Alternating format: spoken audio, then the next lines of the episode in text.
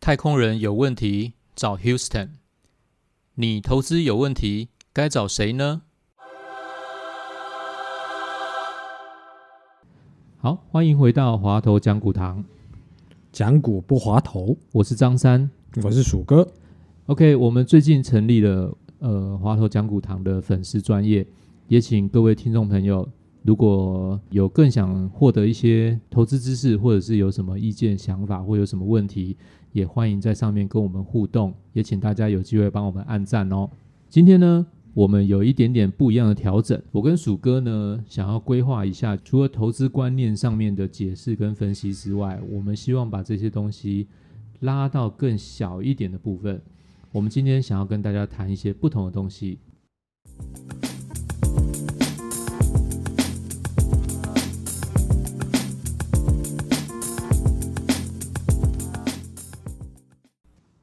过去十年呢，大家都知道最赚钱的内需行业是什么？鼠哥，房地产哦，，对，房地产。为什么？因为建商买了一块地，规划好之后呢，平地起高楼，然后呢，全部卖完了之后呢，他有没有赚很多钱？有，这是一个不争的事实嘛，对不对？因为大家过去看房价是不是越来越贵，大家心里面应该有个底嘛。好，那我就想一件事情：盖房子卖人赚不赚？赚了，那盖厂房设备卖人赚不赚？应该也蛮赚的。好，那各位投资朋友，你知不知道，过去在二零零六年的时候哦，台湾有一个两兆双星的计划，当时是希望用政府的力量来扶植一些产业的发展，嗯把它养肥、养大，养成一种呃超级产业。就是造园产业的意思，两个造园产业，对，哪两个？你还记得吗？当然记得啊，因为在我们跑当媒体在跑线的时代的时候，就是一个是半导体嘛，对另外就是面板。对，没错，这是两兆。那双星你还记得吗？双星是是相对双星就是两个人都领两份薪水这样。哎，这样很好啊，可以吗不是没？有时间照顾小孩，好吧？好，双星就是两个星星，是哪两个星星？你还记得吗？数位内容，哎呦，后生技产业就是未来趋势的产业嘛，对不对？，对，生技生技产业大家应该有印象啦，但是数位内容我想很失败，因为双星大家都想不起这颗星哦。好，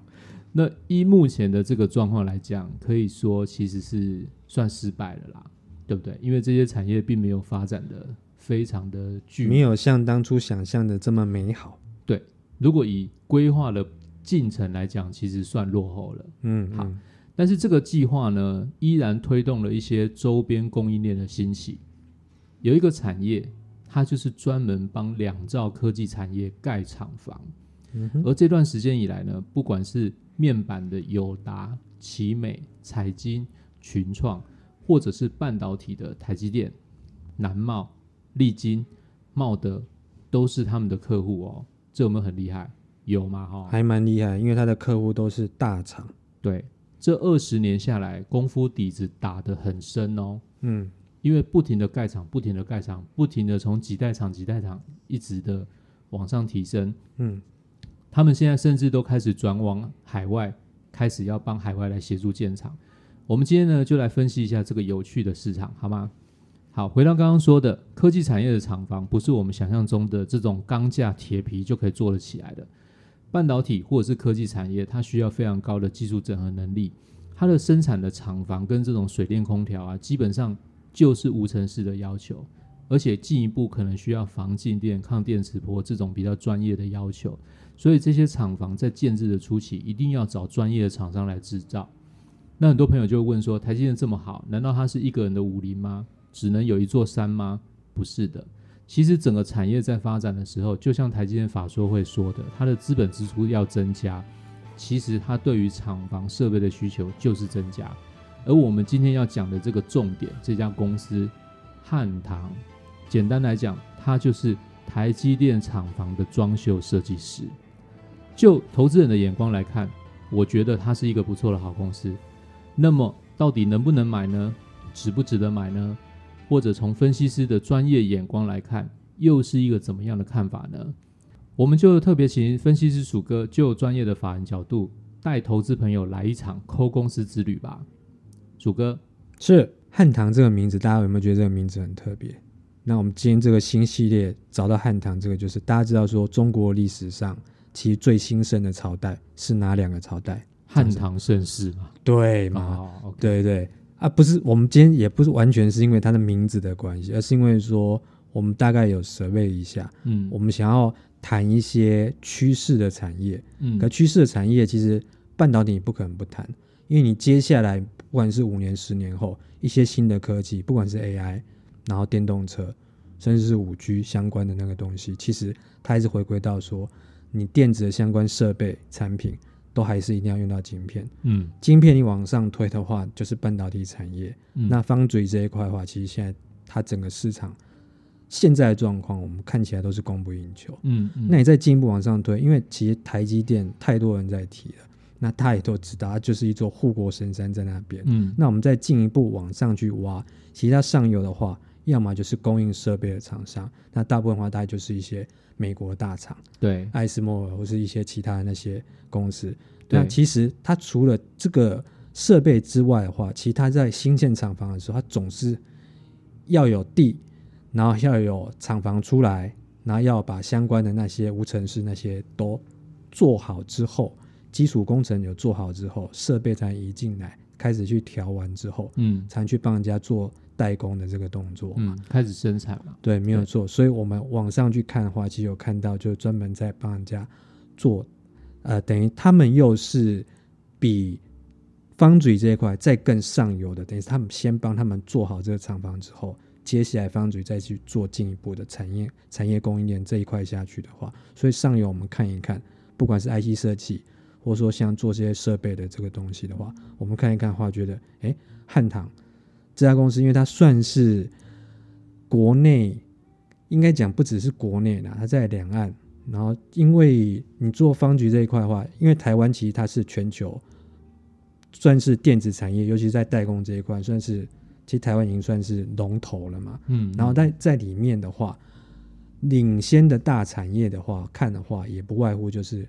前面张生讲的两兆嗯半导体跟面板。对，当然，其实两块大产业，你看十几年下来的话，其实产业的高下是有一些差距，因为很明显是一个是赚钱，而且是越来越赚钱的产业，另外一个话波动就比较大，对，因为它面临到一个很大的竞争，其实是韩国。嗯那当然，半导体当然也有韩国的竞争，问题是很明显的是，台积电是一路这样走下来，这几家看起来是比较没有落后的状况。嗯所以两个两兆的发展趋势的话，看起来是半导体比较好。可问题是说，这些背后，就如张先生讲，它背后要有一个很基础的工程的这个建设的话，其实往上去看的话，在建厂的这一块的话，其实汉唐应该算是国内里面厂商的佼佼者。因为你就想想看，台积电，然后友达、群创这些，其实指标的厂商其实都是找他。嗯，那他在台湾的市占，像以去年二零二零年来看的话，因为有疫情的关系，那整个市场的状况其实海外的状况都不是很好。而问题是，国内的建厂需求非常的旺盛，不管是台积，然后美光跟其他的厂商的话，汉唐整个去年应该有百分之九十以上的营收嗯来源都是在台湾地区、哦。嗯嗯嗯啊问题是它去年的营收，那就代表说海外的营收是状况是往下荡，可它去年营收是创新高，啊获营收获利状况看起来都是非常的好，所以我觉得这算是一家还蛮不错的公司。那当然，我觉得对于一般投资人来讲，可能会比较少听到，因为毕竟它在产业产业链里面，它算是比较上游的公司，可是它又是刚刚张张讲在半导体这一块里面，算是有点像是类似半个隐形冠军的的这种概念啊。好，所以鼠哥，你刚刚有提到，就是呃，疫情的影响之下，它今年的营收还是创新高嘛？那接下来它的营收表现，你有掌握吗？以它目前趋势的话，我觉得实际上，因为其实它这个产业很好玩，其实你有想象，就是像大家房地产大家都知道了解嘛，营建业它是怎么样去算？它是算完工入账，嗯就说我可能订单先有，嗯可是我真正入账的时候可能是几年之后。嗯，而且汉汉唐的这个状况是有点类似，它是专门帮高科技厂房为主嗯盖他们的厂房，那当当也是完工之后才认列，所以它可能我们比较看的领先指标是看它的订订单的状况，对然后再去推估，因为工程会随着时间进行，按照完工的状况，然后再认列对，去认列，对陆续认列它的营收嘛。那也有可能工工期也有可能会提早，也有可能会落后，对对，可能会有递延的状况。可能就目前的状况来看，看他接单的状况，手上在手订单的状况的话，其实接下来状况看起来是应该都还很不错。嗯那主要的是国内刚刚有提到的，主要两块大块的饼，大概就是半导体跟面板。嗯那面板这这一块的话，看起来有稍微投资稍微有点弱一点，嗯，但是半导体的话非常的强，嗯因为你光是看台积电那个状况的话，它接下来几年的至少可以看到四五年甚至五六年之后。的这段时间之内的话，台积电的扩产计划其实是一个接着一个。嗯嗯对，那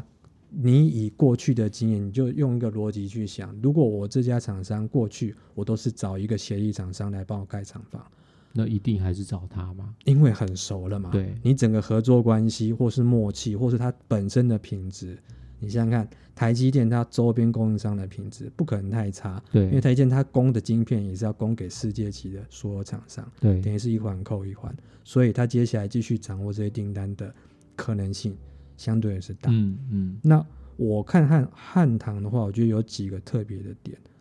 就是、哦是吗？对，因为以我看的习惯嗯的话，我觉得你要看一家公司，有一个东西你不得不看，不管你是熟不熟悉这个产业，那东西叫年报。嗯嗯就其实你应该去看他说，诶，每年股东会，然后会有给股东的报告书，然后开完股东会之后，会有发一个整体的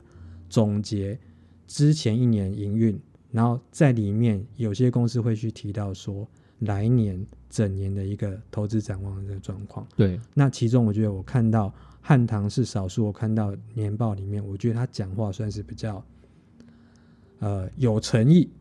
其实其实这蛮难得的，因为一般人看到年报翻两页就放在旁边。呃，可能会睡着。对，对啊，其实年报一开始翻的话，其实你第一个我是建议大家可以看一下说它的致股东报告书，在通常都是最前面的一块，就第一 part。那你看完它在里面的用词用，你就会知道说那个东西是老板的意思写的，还是他下面的直接帮他写好。对，因为他的那个用词其实非常的重要。那我觉得像汉唐这种公司，我看他写的东西，我就觉得那个文字应该是老板，至少是老板讲的。对，对，因为它里面就写哦，他们股东会年报，大家先给大家一个概念，年报出来的时间大概就是年中中间的中，嗯，就股东会开完之后，整个之后会给一个 overall 再上传一个开完股东会之后的一个年报，嗯。大概就是那那个那个时间点、嗯嗯，大概就六七月那一阵子，那一阵子是总结，比如说二零二零年的时候的大概六七月，你会看到二零一九年整年的年报，在看股东会之后就确定，哎，去年营运状况是什么？那在里面的自股东报告书里面，大部分的公司会心里如意的说啊，去年怎么样怎么样啊，我们二零年、二零一九年啊怎么样怎么样，然后二零二零年我们要再接再厉，什么什么什么、嗯啊，看完之后你也不知道在讲什么。嗯嗯可汉唐比较特别的是，他在二零二零年发的那个二零一九年年报里面，里面的致股东报告书里面就有一句话很特别，他就预期是说，二零二零年营收很有机会再创新高。这是我看到还蛮直白一个用直法，接说了就了很有机会再创新高。对那事事实回回过头来，我们去看二零二零年，它的确创新高创，新高，因为他们大概就是知道一个接单状况跟他们营运状况、啊。对当然，东西他也不是在预测，也不是在做猜测，他只是说他讲的很直接啦。那我觉得说他的年报讲的还蛮直白，还蛮有诚意的。所以我是建议说，你大家在做研究，好最好的方式当然是你有机会跟公司的经营层接触聊。可一般投资人如果就没有这个机会的话，有些来源，那一般可能只是看媒体报，但我是建议说，大家有机会的话，翻翻年报啊，里面有很多东西，我觉得会有常常有机会会收集到一些宝贵的资讯。嗯，有些经营层的用心就写在里面。我觉得像我这样看到，会觉得说，哇，你写的还蛮直白。可是我觉得那东西看起来也不像是故意要去呃挑起投资人的嗯兴趣啊什么，只是说他就是说，哎，我的产业状况是什么？那你也不要看啊，它里面你看它不只是自主股东报告书，他在讲它的市场的营运概况的时候，其实他有讲到一些不利因素啊。对，所以我觉得这家公司我觉得还不错，是它还算是一个蛮持平的公司，嗯而且它嗯写的话比较不会是心里如一的话，那我觉得还不错。哎，可是现在我帮投资朋友问一下哦，嗯，现在年报啊，以前都是去参加股东会的时候会拿两本嘛，对一本叫做股东会议事手册嘛，，对，然后另外一本就是他会现场发一本年报给你，没有。错。那现在没有这种纸本，或者是说我不去参加股东会，我要去哪里拿这个纸本的？呃，上网就有，上网就有对你到那个公开资讯观测站，嗯，那对那如果我比较想要纸本的，我就是打个电话跟公司问一下，或者是跟股务代理他的股务代理公司问一下，也可以跟他索取年报嘛。对，通常他们都很乐意给你。这个东西是股东的话，没错没错，这个是股东的权益哦。只要你愿意去索取，他们其实都很乐意把这个东西透过一些管道，让股东更了解公司的一些状况。嗯哼，对嗯哼。刚讲年报这东西，其实我还可以从里面其实还可以看出一些就是公司对未来营运的展望。那我刚刚有提到说，像我看汉唐的话，其实我觉得，因为我觉得他年报，我觉得写的蛮有诚意，所以我会我自己的判断是，他写的一些市场的现况跟他营运概况的话，我觉得会是更有参考性。嗯啊，当然，我也参考过一些，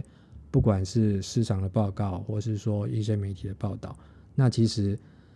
讲的其实也不脱年报他提到的范围。大家想一下，这年报也是二零二零年中他发的一个东西，他有讲到他对接下来市场营运概况的预期。那我里面我直接抽一个重点出来讲，就是他有提到说，光电方面的投资，就是面板那些的投资会减少。嗯，那减少相对来说，那就代表说它建厂的需求变少，那对像汉唐这种公司下单的需求可能就减少。对但是反过来讲，半导体它写说依旧强劲，对它是未来稳健发展的主要基础对，啊，是不是写的很有诚意？嗯其他给你大概有讲一下未来这个趋势啦。那再参考一些资讯的话是，你看台积电未来大概五六年里面，它大概有十个厂左右要有扩厂的需求，对，所以你可以光是光台积电一家的这个状况，你大概就知道说，然后再去对照说汉唐他在年报里面提的这件事情，你大概可以掌握说，我可能没有办法很精准的，比如说二零二一年几个单，二零二零年几个单，那公司有的可能单也还在争取，嗯或者在协调当中，对。可能那个东西是你要划分到那么清楚不容易，但是你抓一个比较中长期的时间，你抓个五年的话，你看台积电发展那个轨迹的话，你看它的 capex 资本的支出那些的金额其实一直在放大。对，你制程越走越先进的话，你那些资本支出的那个需求只会更大，不会更小。嗯，嗯没那这样听，你会不会觉得说，哎，汉唐这样听起来好像是不是就跟市场的不管是报道或是反报告一样，就这么乐观？嗯，听起来应该蛮乐观的吧？没错啊。错，啊我我一样是提我所看到他年报里面的资料，我觉得他有一个地方他有讲一件事情，我觉得投资朋友你今天听到，你可能要特别注意这件事情，就是他有写到就是说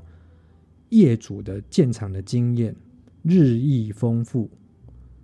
然后在这种追求降低成本的风潮当中，要维持高利润率不容易。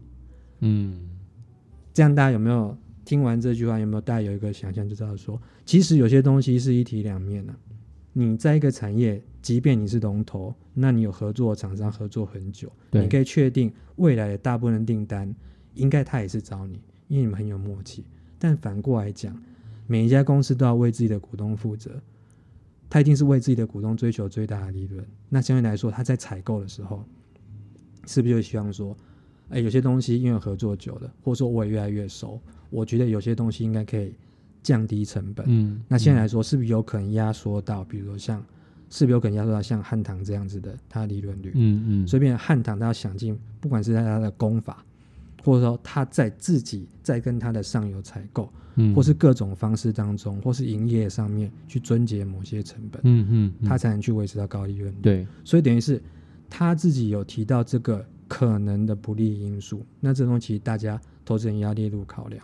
就是说，你可能讲说，我有可能订单维持，甚至订单还会增加，问题是我的利润率那会是一个变数存在。哦，我知道，就是说整体的量还是在成长，对可是我每一个量的利润率可能就慢慢慢慢的下来。对，所以变成是你是不是接下来，当然每一家公司的目标当然是强调说，我不止我的量营业额要成长，我希望我的利润率也能越来越好。没错没错，不能越来越好，我也希望能够维持。对，那万一我在想说，如果这波景气高峰，我想到五年之内看起来订单状况好像还不差，那五年之后呢？那是我我也想要说，我有一些发展其他不同，就是多角化的经营，嗯，比如说像汉唐，它开始在做太阳能，对，还有它琢磨一阵子的，比如说无线的安全监控，就安控这一块的市对。场。那问题是说，这块就变成说是一个它比较中长期的计划，开始要有一些不同多角化的发展，就不完全只是建厂这个投入。嗯，其实这东西，西，我觉得简单一个类似的比喻状，就是有些房地产业者，嗯。他本业是做营建，他做一做做一做，诶，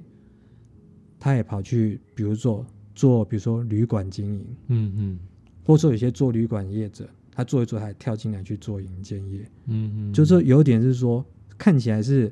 乍看之下不相关，可其他又有一些关联性，便是说你可以很明显看出来，他是不是在为未来的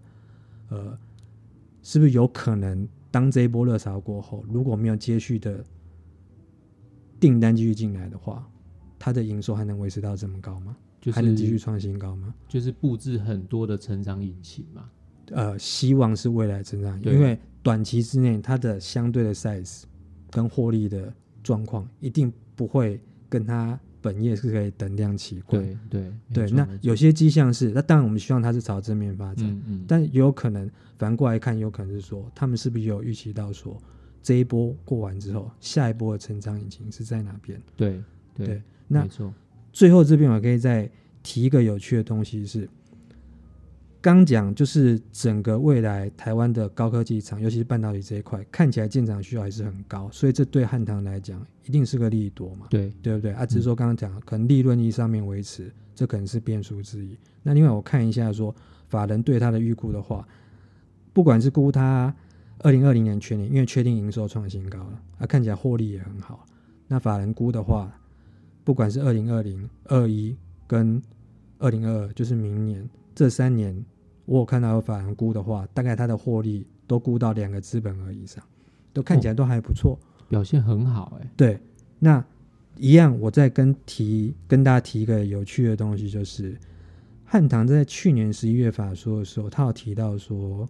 他去年因为有结算前三季的获利嘛，是他去年前三季获利 EPS 已经到十六块点五二，很强哎。对嗯。他前年全年是十四点七七，嗯，等于他去年前三季已经赚赢前年年。全年的，那很确定就是去年二零二零的获利应该笃定是创新高。对。那接下来二零二一、二零二，目前我看到的法人估的话，大概也都至少是这个水准之上，所以看起来接下来的营运状况看起来好像很稳，嗯。对。可是我一样提一个东西，是我看到一个数字，一个有趣的地方。他在十一月法说的时候，他有写到说，目前在手订单，订单这个东西为什么重要？就我们刚刚大家讲的，就跟银建业一样，你手上有呃已经卖掉在盖的房子，那就确定说是你未来的营收，应该八九不离十，只是什么时候认列而已。对那就跟汉唐的这个在手订单四百三十亿是有点类似的意思。嗯嗯嗯，他去年十一月的时候，在手订单四百三十亿。对那我给大家另外一个数字，他去年五月的时候一个法说，他那时候讲的在手订单是五百四十亿，大家有没有听到这两个数字的关键？五月的时候是五百四十亿，十一月的时候是四百三十亿。那你希望在手订单是越来越多比较好，还是越来越少比较好？当然是越来越多啊。越来越多，对不对？对那有没有发觉它已经少了一百亿了？嗯，对，那当然，它去年营收因为一直在认列，一边认列嘛，对，那它去年营收是创新高。对那问题是，这代表一件事，就是它去年整体的状况是营收持续进来，但是接单的速度没有赶上，所以它接单的在手订单金额没有冲越高，反而是稍微下滑一些。嗯嗯，那当营收创新高，嗯但是嗯订单是营收领先指标，对订单先走，它接下来未来之后慢慢的将来的营收嘛，对就会反映了。那当然我们也看到说，对未来几年的展望看起来不错。问题重点是重点，你看到在手订单的这个状况是，接下来它会要怎么走？那我建议大家说，你可以追踪这个数字是，它是不是二零二一年开始，它接单金额又会开始往上去跑？嗯嗯，对，因为这也代表的是说，它又是接下来几年、一两年、两三年重要营收的，大家要观察的那个点，因为它嗯是领先指标。对那我看到这两个数字，特别跟投资人提醒。，OK，好。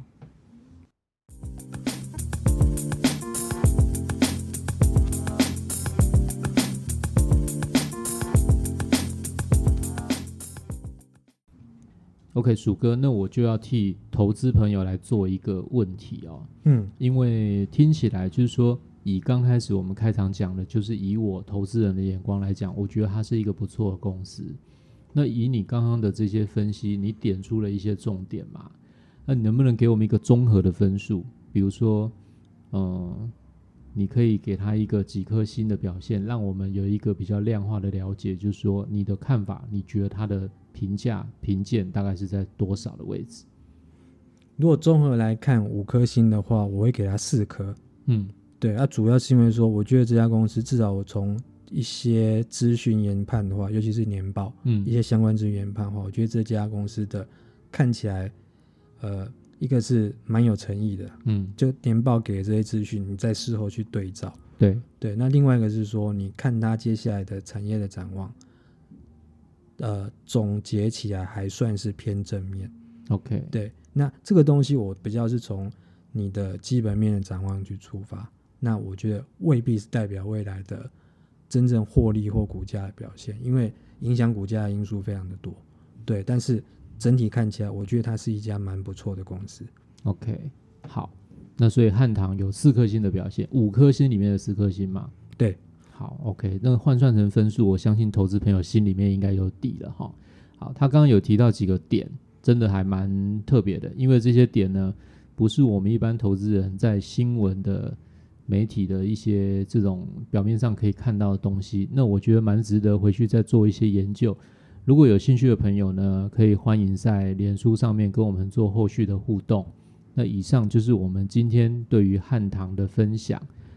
这里是华头讲古堂，讲古不滑头，好，我们下次见喽。拜拜。哦